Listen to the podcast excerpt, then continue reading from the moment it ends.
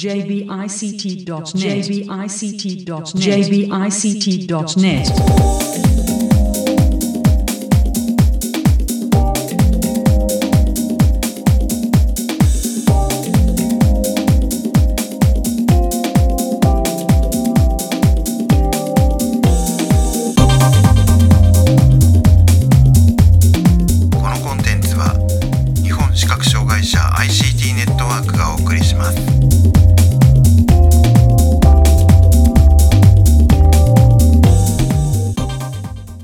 にちは日本視覚障害者 ICT ネットワークがお送りするポッドキャスト第9回です中根です辻です高橋智香です。小川です。はいよろしくお願いしますよろしくお願いしよろますしくお願いしまよろしす。くお願いします。はいえー、ということでえっ、と我々にしては珍しく、えー、前回からそんなに間もなく、えー、ポッドキャストをお送りしますけど今回はえーっとですね2022年4月の16日に開催された展示ディスプレイ比較体験会というイベントがあったんですけれども、えー、それにちょっと取材に行ってきたので、その様子を中心に、えーお送りします。主に辻さんと僕がインタビューをして、で、えーっと、まあ、3人、高橋智香さんと、えーっと、辻さんと僕、それぞれ、あの、いくつか閉鎖されていた、えーセミナーにえー出ていたというような感じです。はいはい。で、えーっと、今回出展してたのは、まあ、展示ディスプレイのメーカーさんだけということで、えーっと、まあ、取材した順番で言うと、アメディア、えーエクストラ、日本テレソフト、KGS と、この4社ですね。で、えー各社、えーブースを構えて、えーまあ、あの、来場した人が実際に製品に触れられるようにしているという、そういう、まあ、部屋が一部屋あって、で、もう一部屋、えっ、と、別の部屋、会議室みたいなところでセミナーが開催されていたというような、あーそんな、えー感じですね。で、朝の10時ぐらいから夜の、夜っていうか夕方の4時ぐらいまでやっていて、はいはい。で、セミナーは1本、まあ、1時間、最大1時間っていう感じで。そうですねはい。うんで、えー製品の紹介があったり、あと、まあ、ユーザーさんが実際にこう、どんな風に使ってるかっていうような紹介をしたりとか、えーそういうような構成になってましたね。ということで、いつものそのサイトワールドの時は、あの、インタビューしたやつをほぼそのまま、えーお届けしてるんですけど、あの、展示ディスプレイの話ばっかりでそれをずっとやるのもちょっと大変というか、聞くのも大変えー編集するのも大変ということで、いくつか質問させていただいた中で、まあ、特に興味深かった部分ですね、えーの音声を紹介しながら、えーこの日の様子を、えー紹介しつつ展示ディスプレイについてあれこれ話していきたいというふうに思います。はいはい、えーではですね、まずアメディアさんからですね、アメディアは、えーオービットですね、オービット20という、まあ、展示ディスプレイ、えーを出展していました。えーまず、このオービット20の、えー特徴について、アメディアの望月さんに紹介していただいていますので、こちらの音声を、えーお聞きください。えー、とオービット20と言いましてこれ20マスなので20なんですけどもオービット20であのー20マス1行のディスプレイ付きのえー展示メモ機です。であの6点キーと、えーカーソルキーそしてあとスペースバックスペースエンターとあと1個だけセレクトという特別なキーがあるだけの非常にシンプルなキー構成になっています。であの扱えるデータはあのいわゆる NABCC コードというあのいわゆる展示データコードですね。展示のデータコードだけになっています。であの自分で書いたメモを、えー SD カードに保存する形式で、えー SD カード上にはいくつでもファイルは作れるんですけれども、あの自分の書いたメモを SD カードに保存する。そしてあともしあの他の外からのデータを読みたいときは SD カードにそのいわゆるプレーンな NABCC コードのいわゆる展示データコードのファイルで保存すればそれは読み込んで、え読むことができます。でこんなようなシンプルなもので、えー、と価格が、えーベーシックパックといって機械本体だけの金額が9万8000円。標準パックといって、あのー購入後のサポートとそれからあとキャリングケースなどあとバッテリーもあれかな1回分余計についたかなそのちょっとあの付属品がついた形のものが11万8000円という2種類の商品構成になっています。これ出てもうすでに4年ぐらい経つっていうおそうですよね。話でしたね。うん、はい。で、えっ、と、セミナーの方では実際にユーザーの方がこんな風に使ってますよっていう紹介をされているような、えーそんな内容でした。はい。これ、えっ、と、辻さん、高橋さんなんか印象に残っていることとかありますか？そうですね。あのーまあ、どの、あの、セミナーもそうだったんですけど、あの、実際に、あの、紹介されてる機器を会場の参加者に、こう、ふ、触れて確認できるように回してくださってたんですけれども、オービット、なんかこう、丸みを帯びたディスプレイだなっていう、うん印象を持ちました。であとあれですよね、やっぱり、まあ、望月さんの話にもありましたけれども、キーの数も少ないし、すごくシンプルですよね。うんそうですね。まあ、機能的にもね、あの、展示でメモを取るっていう。で、まあ、あの、パソコンにもつなげるっていうことですけれども、えーまあでも基本的にはその展示でメモを取るっていうことに特化した、えー製品になっているので、まあ、しあの、使うのもすごくシンプルそうでしたね。はい。高橋さんなんかあります？そうですね。ユーザーさんのお話を聞くことができまして、やはり、えー自宅で読書をしたり、あとはカラオケに持って行って歌詞を読みながら歌うのにいいというふうなお話を聞いて、なるほどと思いました。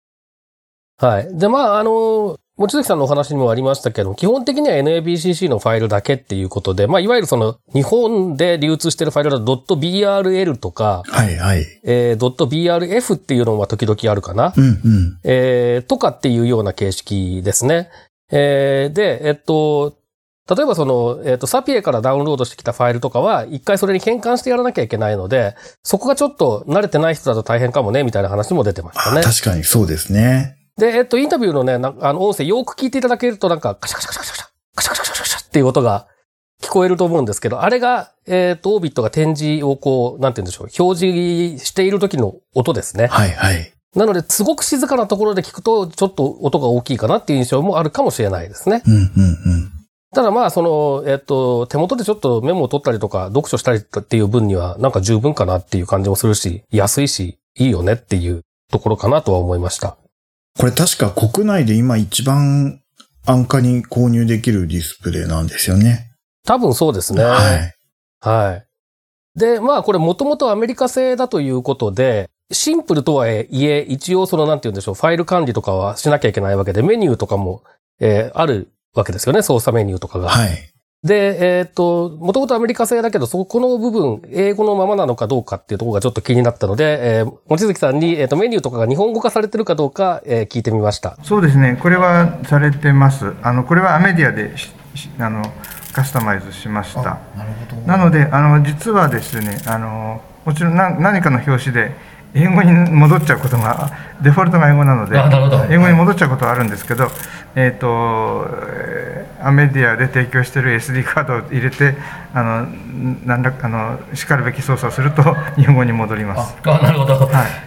ほど。ということで、まあ、あの、なんて言うんでしょう。えっ、と、安いからって言って海外からそのまま輸入して使うとかっていうよりは、だいぶその日本語化もされているので、ハードルが低いというか、えーいうようなこともあるようですね。そうですね。あのーまあ、操作結果とかをちゃんと日本語でメッセージを表示してくれるのはやっぱり安心ですよね。そうですね。シンプルな英語であっても、えー英語はやっぱりちょっと苦手っていう人は当然展示を使ってる人であろうと、展示を使ってない人であろうといっぱいいると思うので、そこの部分でね、使うのを躊躇するような材料がないっていうところは結構重要かなと思いますね。はい。あとちょっとそのセミナーの中でもその、えーっと、故障っていう話もちょっと出てましたよね、確かね。うん。そうですね。はい。で、えーっと、まあ、故障した時どう、どうなのかとか、あと耐久性はどうなのかとか、その辺ちょっと気になったので、えーこれも、えーっと、望月さんに、えー伺いました。そうですね、これはね、なんとも使い方次第ですね、あの、えーすごく強いわけではない、やっぱあの展示がね、薄くなることはないんですよ、これは、あの この機械は、なぜか展示は非常にしっかりしてまして、薄くなることはないんだけど、出なくなることはあるんですよね、完全に出なくなる。なるほど。はい。ということで、あの、まあ、ある種ね、展示ディスプレイ消耗品なんで、どの展示ディスプレイでもある程度長く使ってると、点が薄くなったり出なくなったりってことはあるわけですが、はい。うんうん。オービットの場合は、薄くなることはないが出なくなることはあるということで。はい。これ、あの、まあ、故障してしまったら、あの、まあ、修理を依頼するわけですけども、修理を依頼している間は、あの、アメディアさんから、あの、代替機というか、あの、はいをお借りできるんでしたよね。はい。という話も聞いています。あのね、け修理にはかなり時間がかかることがあるので、はい。えー工場に送るので海外の、あのー修理中修理期間中に、あのーレンタルの機器を貸し出すということはさせていただいてますうん。そういうふう、体制があるってことが分かってるとね、あの、安心して、えー、使えるかなっていうところはありますよね。やっぱりこう、普段使ってたものが、あの、使えなくなるっていうのは、かなりダメージ大きいですからね。そうですね。特にメモとして使ってるような場合は、あの、それに生活が依存してる場合っていうのが結構うん。あると思うので、そうですねえー使えない期間がなるべく短くなるっていうのは重要なのと、あと、えっと、内部メモリーではなくて、えー SD カードに全部保存しているということなので、あの、SD カードさえ手元に持っておけば、えー別のデバイスでも全然普通に、これ、これまでのデータを使えるっていうところも、これ一つ大きなポイントかなっていう気がしますね。はい。今回出てきた展示ディスプレイの中で、これはずば抜けて安いというのがかなり特徴的だなと思いました。っていうのも、展示ディスプレイ、展示メモ端末って、最近は徐々に増えてきているんですけれども、給付の対象にならない地域っていうのがやっぱりまだ結構あったりして、学生さんとか仕事をしている上でも、まあ、本来なら学校とか職場とかで用意してくれればいいんでしょうけれども、それでなくても、例えば、一人暮らしをしてとか展示をちょっと勉強したいんだけどっていう人がなかなか、まあ、10万、20万、30万の端末にはなかなか手が出しづらいですけれども、それの中でも比較的安い方なので、まあ、買いやすい部類。そこから展示を覚えて展示を使って生活の QOL を向上させていくっていう足がかりになる端末かなっていうのをちょっと感じました。そうですね。なんか試しに買ってみるには他の端末になっちゃうとちょっと、他の製品になっちゃうとちょっとやっぱり厳しいよなっていうところありますもんね。確かにそうですね。うん。オービットだったらまあパソコン1台買うよりもしかしたら安いしう、ん。あの、うんものによってはスマホ1台買うより安いし、そうですね。確かに。価格帯ですからね。はい、えっ、と、では続いてですね、えっ、と、エクストラ、有限会社エクストラの深見さんに、えー取材しました。で、こちらはですね、えーブレールセンスシリーズの新しいもの、ブレールセンス6というのと、ブレールセンス6ミニというのを、えー今回出展して、えーいました。ということで、まず、今回出展している製品について伺いました。はい、えー、と今回はですねブレールセンスシリーズの最新版のシリーズなんですがブレールセンス6と、えー6ミニという2種類をご用意しています。ブレールセンス6はもう昨年の、えーからも販売してましてミニはですねまだ発売前なんですよ。発売は一応5月の後半。ブレールセンスはいつも2パターン出すことが出してるんですけども、さ6は32マスの展示ディスプレイを搭載していて、えーミニの方は20マスの展示ディスプレイを搭載した機種になります。はい。えーということで、まあ、センス6とセンス6ミニというのが今回、えーまあ、出展されてたわけです。この違いについても、えー少し詳しく伺いました。そうですね。大きな違いはあまりないんですが例えば USB の、えー差し込み口が6の方が多くてミニは少ないとかですね。あと,、えーと SD カードの種類が6は普通の SD カードですがミニはマイクロ SD を使われているとかそういうハード的な違いはあります、あとバッテリーの大きさも違うので、連続使用時間が6は18時間ですがミニは約12時間となってます。32マスの方ブレイルセンス6なんですがこれお値段は、えー前作のポラリスと同じく59万9000円。の非課税になっています、でサイズとしてはですねうん、まあ、32マスってことなんで、まあ、展示用紙の横幅想像してもらうといいんですけど横幅が24.5センチえー、と奥行きが14.4センチというサイズになります、厚みは2.2センチですね。薄いです結構薄いんですよ、まあ、厚めのタブレットみたいな感じになってるので。はい。でまあ、実際ケースもつくので、ケースに入れるともう一回り大きくなりますけれども、で重さが705グラムとなってます、昔のブレイルセンス1キロありましたんで、だいぶ軽くなりましたね、900何十グラムっていうのはよく言ってましたけど、はい、これがまあ6の32マスの方です。はいで6ミニの方は価格はですこちらもポラリスミニと同じ価格で行く予定です、まあ、予定価格ですけども39万8000円の非課税と予定しています。展示ディスプレイが20マスなんですけれども横幅が18.5センチ奥行きが10.3センチ高さが2.6センチですね、はい、なのでもうちょっと厚みの方がさっきの6よりも厚いですね。少し分厚くなります。で、まあ、これはやはり同じようにケースがつくのでもう一回り大きくなりますがで重さは 445g となっています。なのでまあペットボトル皆さんカバンに入れて歩くことあると思いますのでね、まあ、重さ的にはまあペットボトルより軽いよとい。う感じですか、えっ、とですねポラリスと6、はい。えーポラリスミニと6ミニは、はい大きさはほぼ一緒です形とかもほぼ一緒です色合いとかも含めて 意外とかも含めて。一 緒ですあのもちろんその接続するケーブルの種類とかですね、そういったもの変わってますけれども、もしブレイルセンスのポラリスを触ったことがある方は、形的にはあの似たような形をしていると思っていただいて問題ないです。キー配置とかもね、多分ほとんど同じ。はい、あのボタンの配置はですね、まあ、ブレイルセンスシリーズは伝統的に同じ配置でやってますので、あのポラリスとボタンはほぼ一緒ですね。なるほどはい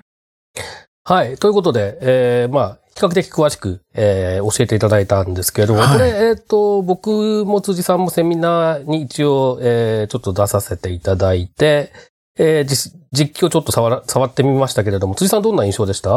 そうですね。あの、うちにも実は、ブレイルセンスの古いタイプのものがあって、確かに重さ全然違ってましたね。うん。うん。あとは、セミナーに参加した時に、あの、確か学生さんが、あの、はいブレイルセンス6の方かな？そうですね。使っていらっしゃる様子を話してくださってて、まあ、あの学生の頃から自由に使える展示ディスプレイがあるっていうのはすごく良さそうだなって 思いました。あの、はい。そう、うん。そうね。で、えっ、と、まあ、その学生さんも言ってた話ですけれども、まあ、やっぱりその、えー、そその、なんでしょうね、ブレルセンスシリーズの特徴というようなところでちょっと、えー、話を聞いてみた音声もありますので、こちらもどうぞ。はい。本当におっしゃる通りたくさん機能があってその中でもメインで使うことが多い機能としてはやっぱりまあ文書作成の機能であったり、えーメール電子メールのやり取りであったりホームページを見ることあとはあのサピエ、まあ、あの展示図書館さんのその図書の貸し出しサービスですけどもで、まあ、デイジーですとか展示の図書をダウンロードしてそれをブレイルセンスで読む、そういった機能はあの人気のある機能ですね、あの今別にその展示ディスプレイ単独で持つことももちろんできるので、まあ、パソコンとディスプレイとかスマートフォンと展示ディスプレイっていう使い方もあるとは思うんですけれどもどうしてもその複数の機械をつなぐという、まあ、作業が発生するのと、まあ、そこが、ね、必ず完全に動くかどうかというものが出てきますのでこれが一体化していることであの気軽にあの確実なあの展示ユースができるっていうのはブレイルセンスのメリットだと思ってます。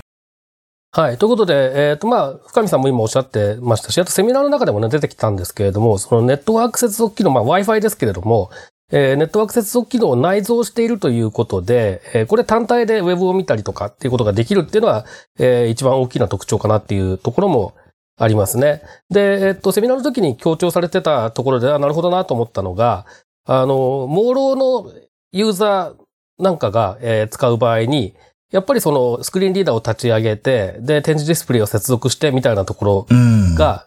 自動化できたとしても何かトラブルがあった時に結局展示が出力されてないとその人は自力では、えー、まあ、使える状態に持っていけない可能性っていうのがあり得るわけだけれども、えーこのセンスシリーズの場合だと最初からまあ展示が出ているので、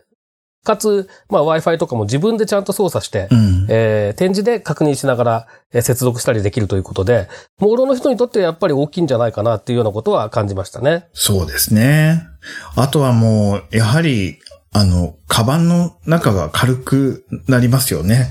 あの、パソコンと展示ディスプレイを 僕なんかもいつも持って歩くんですけど、やっぱりかさばるので、そうですね。うん、単体でメッセージのやり取りとか、あとは、あの、ウェブの閲覧とか、まあ、比較的その、なんていうか、あのー外で作業をしそうな機能が一通り入ってるのはありがたいなと思いました。そうですね。で、まあ、あと、やっぱりその、以前と違って、パソコンと展示ディスプレイを接続するっていうのが、単純にケーブルをつなげばそれで OK っていうわけではなくって、Bluetooth のなんか設定だったりとかっていうことが絡んでくるので、最近は。はい。どうしてもやっぱりそこが、えっ、と、まあ別にモーローの人じゃなくてもめんどくさいんですよね。うんうんうん。だからなんかパソコン再起動した時にちゃんと確実に展示ディスプレイが、えー起動直後から使えるかどうかっていうのは結構場合によるっていうことがあったりとか、で、っていうことでなんか出先でちょっと確認したいだけのためにわざわざ展示ディスプレイ使えない、使うのもめんどくさいなみたいなことになりがちだっていうところは確かにあったりするから、まあそういう意味ではメリット大きいかなとは思いますね。はい。で、えっ、と、まあ、今回その、えー、6と6ミニということで新しいのが出たんですけど、これ、えー1世代前のポラリス、えーと、ポラリスミニですね。これ、まあ、あの、外見上はほとんど同じだっていうふうに深見さんおっしゃってましたけれども、えー機能的にどう違うのかっていうこともちょっと伺ってます。ポラリス以降のブレイルセンスは、えー Android を搭載した機種なんですけれども、えー今までのポラリスは Android 5.1というバージョンを使ってました。で、6はあの Android 10というですね、バージョンを使っていて、だいぶ新しいバージョンになっているというのが大きな違いになります。で、合わせて、えーっとですね、中のコンピューターの性能も上がってますので、え CPU ですとか、あの RAM ですとか、そういった性能面ですね、これはあの大きく改善されています。はい。ということで、Android の OS のバージョンがえらい違うっていう。そうですね。5.1と10って、うん。まあ、アンドロイドの場合は結構その、なんでしょう、端末によって、えー、必ずしも最新版を使ってるわけではなかったりして、10っていう端末もまだ結構世の中的にはあるような気がするから、まあ、なんて言うんでしょうね。えっと、だいぶ追いついてくれたかなっていう感覚はありますねう。んうん。もともとポラリスが出た段階で、5っていうのはその時点でちょっと古くないって話もありましたよねあ。りましたね。僕はそう言ってたような気がします、どっかで。で、ここに来て10だから、あ、現代のに属してきたなっていう印象を受けました。そうですね。で、中がアンドロイドということで、アンドロイドのアプリが動くものもあるよっていうのがポラリスの時から言われてたことなんですけど、この点について現状、えー、センス6でどうなったのかということもちょっと聞いてみました。Android のバージョンが上がったことで、えーと動きやすいアプリは増えていると思います、でただ、まあ、やはりあの Android アプリもですね基本的にはスマートフォンとかタブレットの想定していますので、えー展示ディスプレイで動かすことを保証しているアプリっていうのが、残念ながらほとんどないのが現状です、ですので、えーとそういった意味では、えーと使い方が保証されているものというのはほぼないっていう意味では、えーと現状はあまり変わってません。ただ、えー、と6になったことで5.1の機械で動かすよりはあの動く可能性の高いアプリが増えたと思います。あのこれはですねあのメーカーのヒムスもあのある程度プロモーションの中で言ってるんですけれども例えば今コロナ禍で皆さんリモートワークとかもされてると思うんですがそこでよく使ってる Zoom とかですね、えー、とスカイプとかを使ったそういうあのアプリケーション。このあたりは使えているということですとかあと他にもですねネットフリックスとか、えー、と Amazon プライムのような、えー、と動画サイト動画の,、まあ、あの映画とかアニメとかやりますよね。そういったあの映像系のアプリケーションもあの使えるということはあのメーカー的には言っています。でもう僕らも試してますが、あの、アベマ TV とか無料のものも含めてですね、あ無料で見れるものも含めて、えっ、と、ある程度使えてますので、えー、とこののテレビの番組ですとかね映画とかドラマをあのブレイルセンスで楽しむっていうこともあの十分可能だと思います。要はあの細かい操作が必要となるものだと1個引っかかると結構大変なことになっちゃうんですけれども、とりあえず映せば番組が流れるとかですね、そうですね。あのそういうものがあの使える可能性は高いかなと思ってます、で他にもあのポラリス以降のブレイルセンスにはカメラが搭載されてるんであの OCR アプリなんかもですね使う方はあの結構いらっしゃって、えーとそのまあそのカメラであの文字を書いてある紙とかを写真撮っていただいてそこからあの文字情報として読み上げるとかそういう使い方ができるアプリもありますはい。ということで、あのまあ、使える可能性があるアプリが増えたんじゃないかなっていう、まあ、あの、公式にはね、あの、もちろん使えるとは言えない、うんえーわけですけれども、まあ、そういう傾向はあるかなということと、まあ、あとやっぱりちょっと、そのちょっと面白いなと思ったのは、ススカイプとかズームとかも使えるだったりとか、あと、そのね、えっ、と、動画再生系のアプリですね。はえーあの、点字ディスプレイで動画を見るっていうのはなんかちょっと、シュールな感じがしますけれども。でも、これあれですね。出先でも退屈しなくていいですね。いや、本当そうですね。もううんバッテリーがそそれでなくなっちゃって、メモが取れないとかになると話にならなくなっちゃいますけどね。はい。うん。まあでもちょっと面白いですよね。ただ、あの、えっ、と、ズームとかスカイプに関してはカメラが背面についてるので、カメラは、あの、を使うのはあんまり、えー現実的ではないってことを、確かセミナーの方でね、これは、はいはいはいえー言われてたような気がしますね。確かに。私、えっ、と、展示ブースのところで、えー、6と6ミニを実際に触らせていただいて、やっぱり小さくて、あの、軽くて使いやすそうだなとは思ったんですけれども、えっ、と、以前に購入したブレイルセンスの修理などについてもご相談できたのが良かったです。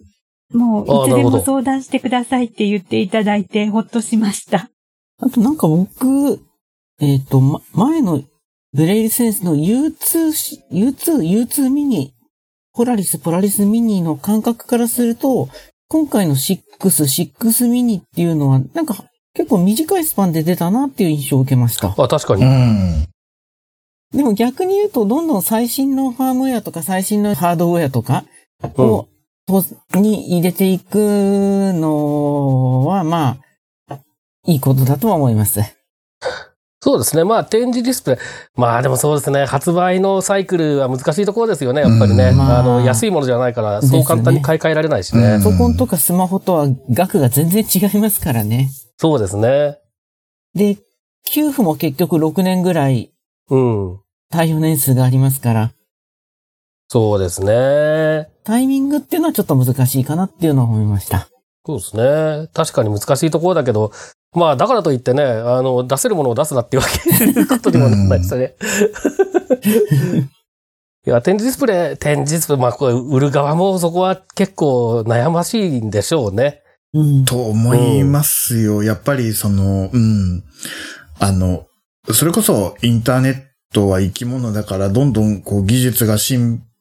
歩するにつれて、その、これまでできてたこととかがいきなりできなくなったりとかいうこともあるし、そうねこういうハードウェアを、まあ多機能のハードウェアを売っていくのっていうのはすごい大変そうだなっていつも思います。そうですね。うん。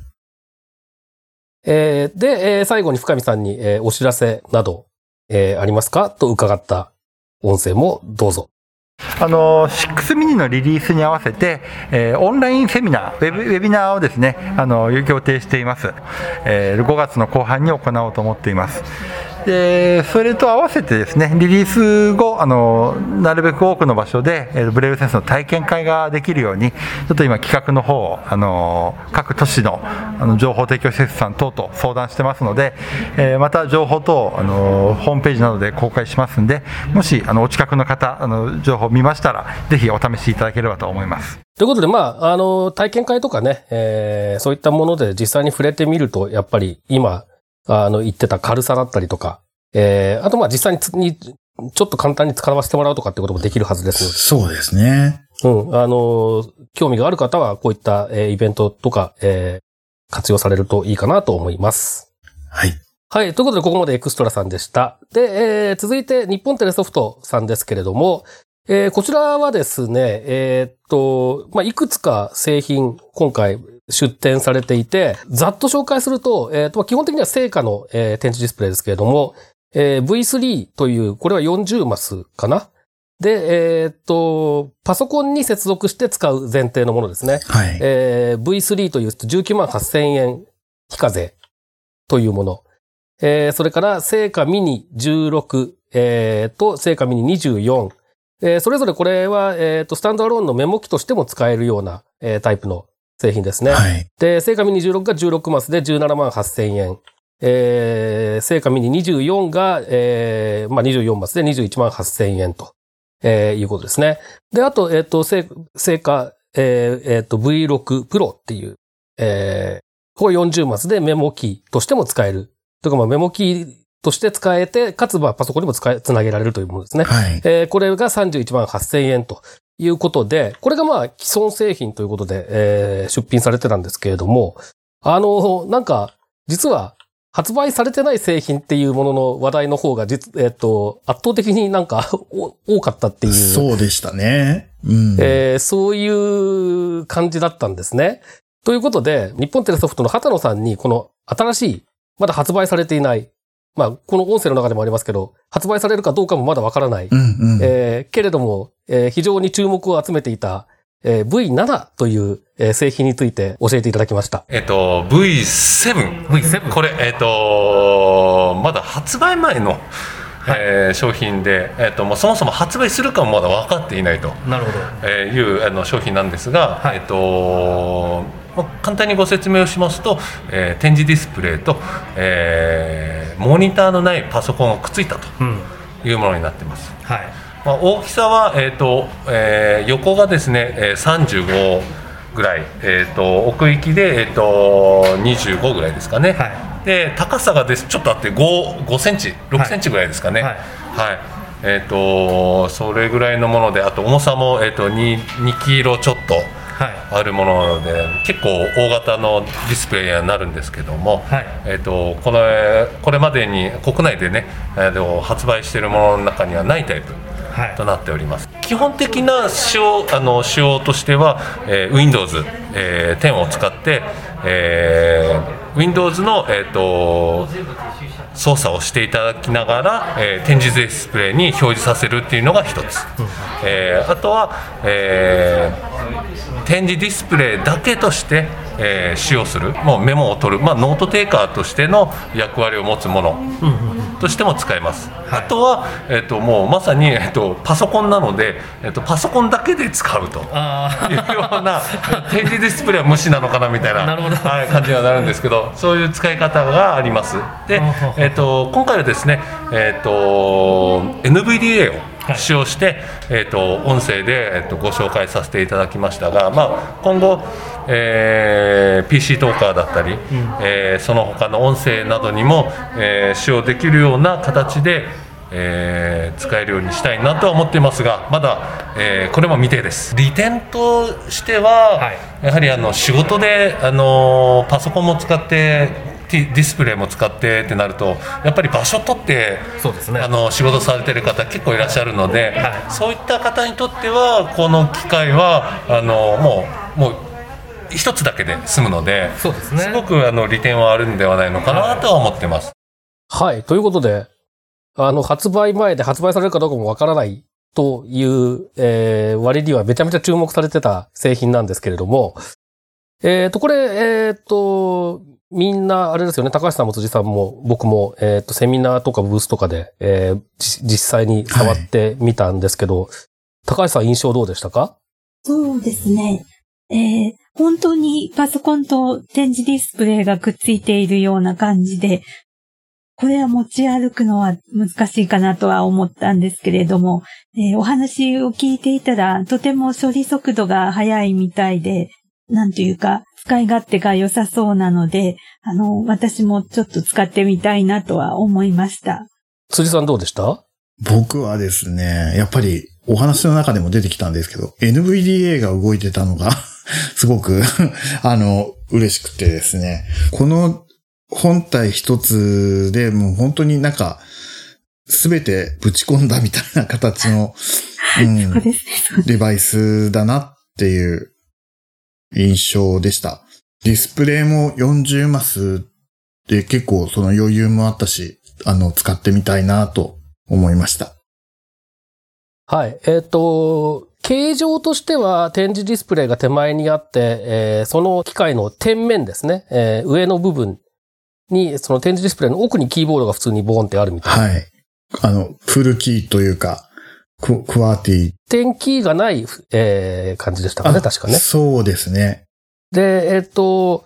まあちょっと面白かった、面白いなと思ったのは、あの、モードを切り替えるスイッチみたいなのがついていて、はいはいはい。まあ、パソコンとして、えー使う。まあ、あと展示ディスプレイが繋がったパソコンとしてつな使う。で、えっ、と、展示ディスプレイ単体として使うみたいな、えー切り替えができるようなんですけれども、展示ディスプレイ単体として使うときは、フルキーの FDSJKL が6点入力キーになって、まあ、メモ機としても使えるみたいなことを確か、はい。えー言って、えーらしたようにそうですね思います。はい。はい。で、まあ、その状態だと、まあ、あれですよね。多分、普通の、すあの、成果の展示ディスプレイと同じ、他の成果の展示ディスプレイと同じように、えー他のパソコンにつなぐってこともできると、うんうん。えーいうような、えーことだ、のようでした。で、まあ、これ、あのー国内では多分こういう製品今まで出たことないんですよね。そうですね。まだ見たことないですね。うん。で、えっとね、20年、25年近く前に、アメリカでスーパーブレールっていう、えー製品が一瞬存在して、これは、えーっと、やっぱり同じコンセプトで Windows、当時だから 98? はいはいはい。が動作して、JAWS が乗ってて、うん。で、なんか、あの、PC カードスロットがついてて、みたいな、あの、当時のパソコンとしてはかなりスペックが高いものうんうんがあって、で、でもこれはね、さっき2キロでちょっと重いとか言ってましたけど、これは3キロちょっとか4キロぐらいありましたね。はいはいはい。はい。っていうのをちょっと思い出しましたけど、それ、それを除くともう本当ないんじゃないかなっていうタイプの製品ですかね。あの、お、面白いというか、まあ、あの、展示ディスプレイユーザーは実際にこう見るスクリーンはいらないので、そのパソコンからスクリーンを取っ払った感じのハードウェアで、なんか、ううん、斬新な形してましたよね。まあそうですね。うん。ただのキーボードにしか見えないね。うんうんうんうん。で、まあ、えっと、これ発売、まあ発売されるかどうかもあれですけど、発売される時にどうなるかわかんないですけど、その時にあった製品だと、インテルの第11世代の Core i3 を載せてるって言ってましたね。で、まあ i3 なのでちょっと、えー一番こう、なんて言うんでしょう、えーパフォーマンスが高いものではないですけど、はい。えっ、と、第11世代っていうのは、まあ、結構、あの、1世代前のやつに比べても、えーそれだけで結構、あの、なんでしょうね、パフォーマンス高いという印象があるので、うん。まあ、その意味では結構最新に近いものを載せてきてるんだなっていう印象はありました。あと面白かったのは、あの、これ、まだ価格も決まってないんですけど、皆さんいくらだったら買います？って、あの、会場に問いかけられてたのが、面白いなと思って、あの、そうですね。うんであ、でも誰もいくらなら買うっていう値段を言ってなかった気がするんですよね。うん。いやー、難しいところですね。うん。まあでも、きっと発売されたらそれなりに高級な、ね、まあもう本当にパソコンプラスディスプレイ、展示ディスプレイですから、それなりに高級なハードウェアになるんだろうなと思いながら見ました。そうですね。うん。で、まあ、その、僕、スーパーブレールの時にも思ったこととしては、えっ、と、展示ディスプレイの方がパソコンよりも対応年数っていうのは基本的に長い。それこそさっきの話じゃないですけど、買い替えのサイクルがうん。展示ディスプレイの方が長くなってしまって、パソコンの方が、やっぱり早く時代遅れになってしまうはい。傾向っていうのがあるので、そこはまあちょっと心配かなとは思うんですけれども、まあ、最悪展示ディスプレイ単体としても使えるっていう、うん。まあ、というところがあるので、えーっと、まあ、そこはいいのかなっていうのと、まあ、例えばその25年、25年前と比較するのはちょっとあまりにもあれですけど、5年、10年前と比較しても、えーっと、パソコンのその、なんて言うんでしょうね、えーっと、陳腐化する速度って前よりも遅くなってるというか、昔は3年経ったパソコンってもう遅くて使えないっていう印象がありましたけど、今はまあ、3年だったらまあ別になっていう感じもありますからね。そうですはい。あの、うん。なんかこう、SSD とかが、あの、調子が悪くなるとかいうことはあるあるかもしれないけど、なんかハードウェアとして、あは、それ、2、3年前のパソコンとかでも、あの、普通にこう、今のうん、アプリケーションとか、それほど大きな遅延もなく動く印象はありますよね。そうですね。まあ、なので、ちょっとその辺をね、どう見極めるかっていうのと、あとはまあ、その価格とのバランスっていうところかなとは思いますけれども、非常にまあ、面白い製品だし、まあ、単純に、あの、いらない画面がついてないっていうだけで、好印象ですよね。いや、面白いものを、あの、見せてもらいました。なんか画面がないのが最大の特徴っていうのに対してのコメントとしては不適切かもしれないんですけれども、とは言いつつも、例えばその VGA ポートとか HDMI ポートとかがついていて、いざという時に画面にと接続できるのかどうかっていうのがちょっと気にはなりますね。ああ、あそれはできそうでしたね。どうやってもどうしようもない時に誰かに見てもらうとか。会場でも、あの、時々トラブル発生してたけど、な、なんとか復帰してましたもんね。まあでもなんか、つなぐ、つなぐみたいなこと言ってましたよね、会場でね。うんあの、つないでみましょうかみたいなこと言ってたような気がするから、まあ普通についてるんじゃないですかね。あんまりちゃんと僕そこは確認しなかったけど、まあなんか普通にありそうでしたね。うん。あの、う上の方はね、ベタベタ触ったんだけど、そう。横とか後ろとかあんまり、あの、気にしなかったな、そういえば。うん。極論 USB がついてれば今のご時世どうとでもなりますからね。あそうですね。あの、ディスプレイもね、今 USB で繋げられるやつもありますからうんね。うんうん。で、多分 USB がついてるでしょうね。あ、それはもちろんついてるはずです。ちょっと気になる製品ですね。そうですね。まあちょっと、早く、早く売られて、早く誰か買ってくれないかなって感じがしますね。ということで、えーと、ここまで日本テレソフトさんのお話でした。で、えー最後、えー KGS さんです。えっ、と、KGS は、えーブレルメモスマートエアの32と16をお出品ということで、えっ、と、まあ、これはある意味一番知名度が高い製品だとは思うんですけれども、まず簡単に商品の概要を、えー KGS の坂本さんに説明していただきました。今日は、えー、とブレールメモスマートエア16と,、えー、とブレールメモスマートエアの32を持ってきてます、えー、とどちらも、えー展示の文章が作れたり、えー墨字の文章を作れたり、えーレイジー再生やオーディオ再生ができるあとはパソコンと接続して展示ディスプレイとして使う機能があったりえー、Android や iPhone、まあまあ、KGS 的には Android ですけども、Android と接続をして、えー端末の操作をするような機能があるというのが特徴です。Air16 が31万8000円、はい。えー、Air32 が38万です。はい。で、えーそれぞれ非課税、はいそうです。はい。はい。こちらの製品はね、メモを取れるのに加えて、えー、墨地の文章、テキストファイルも作成できて、えー、あとまあパソコンにつないで展示ディスプレイとしても使えるというような、えー製品で、まあ基本的には単体で使われることをかなり意識して、えーっと、多機能な製品になってますけれども、そういった意味では、さっきのブレールセンスシリーズと似てはいるけれども、えーっと、ネットワーク接続機能は、えー本体には内蔵していないとうんうん。まあ、Bluetooth の接続機能はありますけれども、はい。えーということですね。えーというような製品です。で、えっ、と、ユーザーの方は特にご存知かなと思うんですけど、えー毎年2回ぐらい、えーと、製品版ファームウェアというのが、えーリリースされていて、で、それとは別にベータ版のファームウェアっていうのがものすごいペースで出てるんですよ。そうですね。えーと、下手をすると1週間に1回ぐらい、うんなんか、新しいのが出てて、全然新しい機能に追いつけないっていう。僕も一応、あの、使ってるんですけども、全然新しい機能に追いつけてないので、えーっと、最近のファームウェア、一番最新の製品版ですね。公式版のファームウェアでの新機能についてもちょっと聞いてみました。先週は、すうんと製品版が更新、まあ、ちょちょうどこれに合わせたって、まあ、結果的にあったって感じですけど、はい。えー、と製品版を出しました、えー、と機能でちょっと目立ってるなというのは、えー、とデイリーノートというアプリを追加しました。でこれは今までのカレンダーとスケジュールを合わさったような感じと似てはいるんですけど、えー、と今までのは結局内部的にはかなとかかなで情報を管理したりしちゃっていたので、えっ、とこうなんていうんですか点よよ、まあ、予定を書いたりするときに時刻を展示で書くときに、えー展示独特の略記法みたいなのが、えー、ときちっと取りやすく変えなかったりとか、えーただそういうことがあったのであのデイリーノートというアプリをとりああの、まあ、新しく作って、えー、と完全に展示ベースで管理ができるような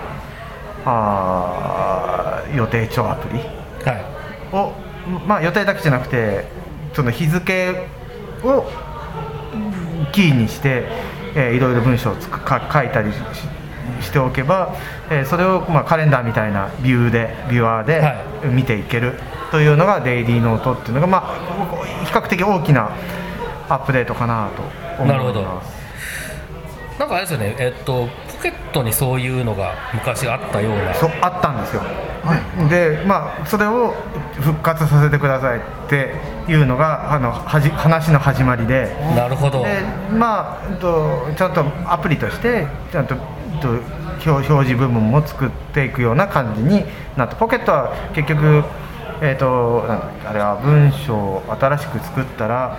えー勝手に何月何日っていうのがはいはい。入ってくれてだからその後は自分で書いてねぐらいなことをしてたんですけども、まあ、今回も結局そういうことをこうカレンダーの日付から選んで、えーコントロールエンターとかとしたらば項目名とかって出るのでそこに何と項目の名前を入れると何月何日何曜日項目みたいな、まあ、た例えば最近の話だったら何月何日木曜日えー今日の体温とかって書いといて、はいはいで30何ねあの副反応が出ました40分になりましたとか そういう、えーことを記録しておけるうーような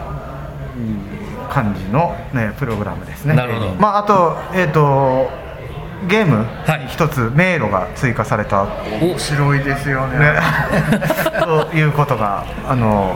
やっぱままあそういうところも追記しておくとなるほど。いいと思ってるのであの、はい迷路が追加されましたなるほど。じゃあちゃんと製品版にもなりましたあの、デイリーノートをね、一番、えー中心に、えー紹介してくれてましたけど、なんか本当にこれだけじゃなくてかなりいろいろそうですね。機能が追加されて、セミナーの方ではなんか他のものも簡単に紹介されてたんですか？そうですね。セミナーの方では、えー一言メモとか、ピックアップコメントとか、そういった新しい機能も追加されたというふうに聞きました。その他にもいろいろな機能が追加されたり修正されたりしているみたいです。はい。あのーユーザーなんですけど、全然ついていけてないので、えっ、と、興味がある方はぜひ KGS さんのホームページをはい。聞いていただきたいなと思うんですけど、まあ、あの、こういう、なんて言うんでしょうね、こう、メモ機として、えー使いやすくしていくみたいなところもかなり力を入れてるなっていう印象はありますね。はい。で、まあ、辻さんは迷路に食いついてましたけど、うん。あ遊んでみたことはありますか？あります、あります。あの、僕、あの、展示ディスプレイは、ほとんどそのパソコンのに接続して、その端末として使うことがほとんどなんですけど、あの、ゲームのホビーだけは、あの、アップデートされたら必ず確認するようにしてます。で、えっ、と、まあ、あと、最近の話題として、えーちょっと僕自身が注目したのは、スマートエアの方でも、転訳辞書が使えるようになったと、えーいうことが、えーありました。これについてもちょっと簡単に聞いてみました。ちょちょっと前からエアコータ君のプレインストール版っていうのは入れてました、せんせんせん10月ぐらいかな、はい。そうですね2.4とかってバージョンでは入れてましたけど、えー、ときちっと製品版っていうのが今年の2月ぐらいでしょうか、できて、えー、と辞書の数もすごく増えて、うん。えー40種類とかになった製品がツツジフレンドからあー出てますよあのス BM スマートのスマートコータ君と同じような感じでえー辞書検索ができます。これ、えっ、と、まあ、えー、辻フレンドから、えっ、と、データというか SD カードを購入して、それで、えー、挿すと、えーまあ、製品版として、じいろんな、その40、40種類の辞書っていうね、すごいですね。えーものすごい分量ですけど、これを使えるようになるということです。えっ、と、これ、えっ、と、2万5千円ということのようなんですね。うんということで、まあ、なんかその、その冊数の辞書普通に買ったらもっとするだろうみたいな金額なので、ちょっとびっくりですけれども、えっ、と、まあ、英英和は英国語みたいな、一般的によく使われるようなものから、あの、他の言語のものだったりとか、医学系のものだったりとか、かなりね、えー充実した内容になってる、これはまあ、有効に使える人は結構多いのかなというふうに思いますね。学生さんとか、便利そうですよね。こんだけ辞書があったら。いや、これはね、学生の時に欲しかったですよね、こういうのね。いや、本当ですね。本当に。で、えっ、と、まあ、あとその、えー最初のね、えー製品の概要のところでもちょっと坂本さん触れてた、えー、Android との接続に関する話、えー、これなんか最近の動向とかについて、えー、ちょっと簡単にこちらも聞いてみました。最近ちょっと前に比べてこうどんどん追加しましょうじゃないけれどもではないんですけれど例えばこの製品版に入ったんだったらばこの中に入ってるテキストファイルをとかリッチテキストのファイルを、はい、えーと、送れる Android のフォルダに、機能はついたのがぐらいが多分目立ったところ。あと、うんうん。そうですね機能じゃないけど Android11 になってからちょっとこっちから接 Bluetooth で切断をしちゃうと,、えーと、つながらなくなるという問題があったのでそれに対応しましたっていうのが大きなところかもしれない。これ、えっ、ー、と、ブレルメモスマートとブレルメモスマートエア両方ですけれども、あの、BM スマートターミナルっていう Android のアプリを、こう、Android の、えー、まあ、携帯電話なりなんなり、タブレットなりにインストールした状態で、まあ、設定して、接続設定をしてやると、Android 上のいろんな機能を展示ディスプレイから表示を確認したり操作したりできるという、えー、ものなんですけど、その、れに、まあ、そのファイナル転送の機能が新たに追加されたとかっていうようなこと、えー、なんですね。で、えー、さっきもちょっと言いましたけれども、えっ、と、このブレルメモシリーズそのものには、えー、通信機能は、まあ、Bluetooth の機能しかないので、まあ、Bluetooth でこう Android と接続するっていう状態なんですが、その接続した先の Android で、例えば Web を見たりとかっていうことが、まあ当然、えー、できて、その、えー、Web を見る操作をブレールメモスマートエアーからしたり、あるいはその表示をブレールメモスマートエアーの展示ディスプレイで確認したりというようなことができるようになっているというような仕組みになっているというものですね。で、まあ、このアンドロイドの使い方っていうのは、えー、さっきのそのブレールセンスの場合と全く逆というか、で、その展示ディスプレイを展示ディスプレイだけとして使ってるような感じになってて、まあその設定の難易度みたいな部分で言うと、ちょっと難しいところがあるのかもしれないけれども、えー、通信端末の部分に関しては、最新のものにどんどん切り替えたりとかできるっていう部分が、まあ、これはここれで、えー、強みなのかなというふうには思いますけれどもね。確かに、そうですね。でもこれで面白いコンセプトですよね。そうですね。で、なんだろう、さっきのブレイルセンスと、あ、今中根さんがおっしゃったように双璧をなすような感じなので、そのユーザーによって使いやすい方を選べるっていうのはすごくいいことだと思います。そうですね。いや、あの、今回やっぱりその、展示ディスプレイって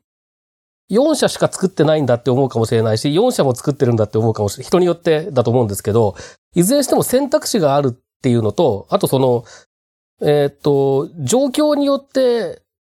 なんでしょうね、適切な製品って違ってくるので、そういうなんか、えー、特徴がある製品が、えー、この4社から出てるっていうのは、かなり恵まれた状況だなという気はしましたね。そうですね。はい。うん。はい、えー、ということで、まあ、あの、ここまで、えー、KGS さんのお話でしたけれども、全体を振り返ってということでちょっと、えー、話していきたいと思います。まあ、まず今回、どうやら KGS さんが、えー、中心になって、えっ、ー、と、このイベント企画されたようなんですね。ということで、えっと、今回、その、どういった経緯でこのイベントを開催することになったのかということもちょっと坂本さんに伺いました。まあ、単純にサイトワールドやってないし、うん、えっ、と、何もできてないし、じゃあ、えっ、と、展示ディスプレイのメーカーあったらそんなたくさん多いわけじゃないから、うん、じゃあそれぐらいどっかで集まって、えー、ちょっと、ね、まあ、まあどんな状態にこのウイルスの話とかがなるかわからないけれどもやったらどうかねって最初に確かに私は言いました。なるほど。でそれでこうあのいいねっていうことになってくれて、うん。うん、えっ、ー、とこう、まあ、あの準備をしたりあの協力してくださる方も多く集まったような感じです。まあ、さっきもね、えー、っと、最初の方でちょっと言いましたけれども、展示会とセミナーが併設されているような感じなんですけど、まあ、サイトワールドなんかですと比べると規模は圧倒的に小さくて、えー、小さい目のビルのワンフロアを使って、えー、やっているような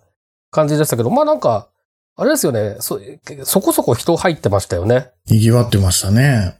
うん。うん、あの、インタビューのね、えっ、ー、と、バックグラウンドでもちょっとなんか、えっ、ー、と、他のお客さんの声とかも、えー、なんとなく入ってるので、なんとなく雰囲気をお分かりいただけるかなとは思うんですけれども。とはいえ、なんかあの、サイトワールドみたいに、あの、めちゃめちゃ人がいるみたいなことではなかったっていう、うん、うん、感じでしたね。はい。えっと、まあ、なんか坂本さんは一日中基本的にはブースに立っていたということで、えー、まあ、ちょっと印象を聞いてみました。あの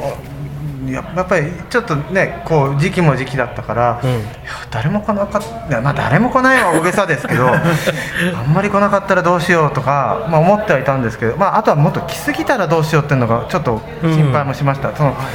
どどんだけが来そうだとかってい読んで会場を設定したわけでもないところ、まあ、高田馬場だったらいいかなとか、いやみんなが来れそうかなっていうぐらいな考えで言った話なんで。すごくねたくさん来て大変なことになったらどうしようとかは思ったんですけどそういう意味ではちょちょうどいいったら変ですがかつ、まあ、それなりにたくさん人もいてよねよかったかなとは思ってます。で、まあ、あのーそういった中でね、今後、今回のイベントを受けて、どんなことを考えているか、みたいなこともちょっと話してくれてますので、こそちらもどうぞ。今日やってて思ったのはそのなんていうんですかねこのやっぱりみんな目的を持って来てくれるので、うんサイトワールドはサイトワールドでいいこともあるでしょうけれども、こういうのも、まあ、あんまり展示ディスプレイの会社は多くもないので、うん。まあ、何年に1回か1年に1回できるのかわからないですけど、やれたらいいのかなという、えー感じはしました。まあ、やっぱり展示ディスプレイ触ってなんぼっていうところがあるので、はい。で、展示ディスプレイしかないイベントっていうのも、まあ、ある意味面白くって、展示に興味がある人しか来ないわけで、うん。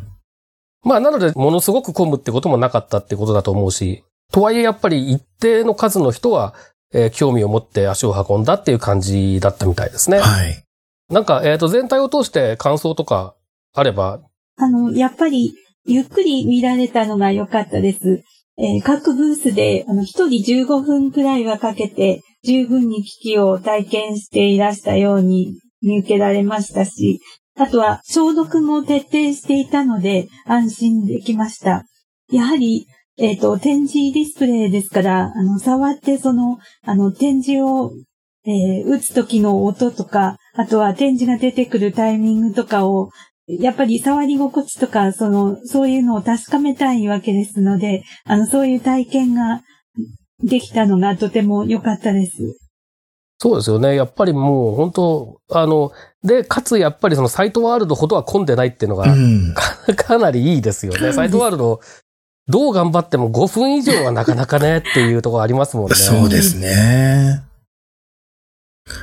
あの、セミナー全体を振り返って、こういう体験会みたいな感じのイベントだと、そのメーカーさんが、あの、製品の特徴とか、あとは、まあ、あの、セールスポイントなんかを話されるケースって多いんですけど、実際のユーザーさんがいいところも悪いところもちゃんと、あの、説明されてたのが良かったなと思いました。そうですね。なんか、あの、単純に、えっ、と、宣伝っていう感じではないセミナーでしたね、うんどれもね。そうですね。うん、そこは非常に良かったなと思います、僕も。すでに何台かの展示ディスプレイを日常的に使い分けされているユーザーさんもいらして、あの、本当に展示ディスプレイのある生活というのがイメージしやすかったんじゃないかなと思います。まあ、やっぱりその辺の生の声が聞けるっていうのはね、大きいですよね。そうですね。